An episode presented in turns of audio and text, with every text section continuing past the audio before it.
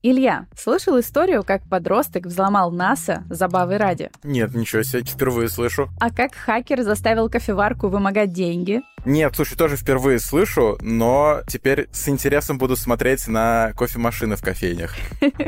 А ты знаешь, кто слил в сеть больше сотни фотографий голых знаменитостей? Предположу, что это был какой-то умный и озабоченный взломщик, которого едва ли до сих пор нашли. Чтобы узнать ответы на эти и другие не менее интригующие вопросы, слушайте подкаст «Накликали беду». Каждую неделю я, Илья Рябов и True Crime блогер Маруся Черничкина будем расследовать знаменитые киберпреступления компьютерной эры. А эксперты по безопасности помогут нам не терять свои данные и защищать устройство от атак. Слушайте подкаст «Накликали беду» на всех подкаст-площадках.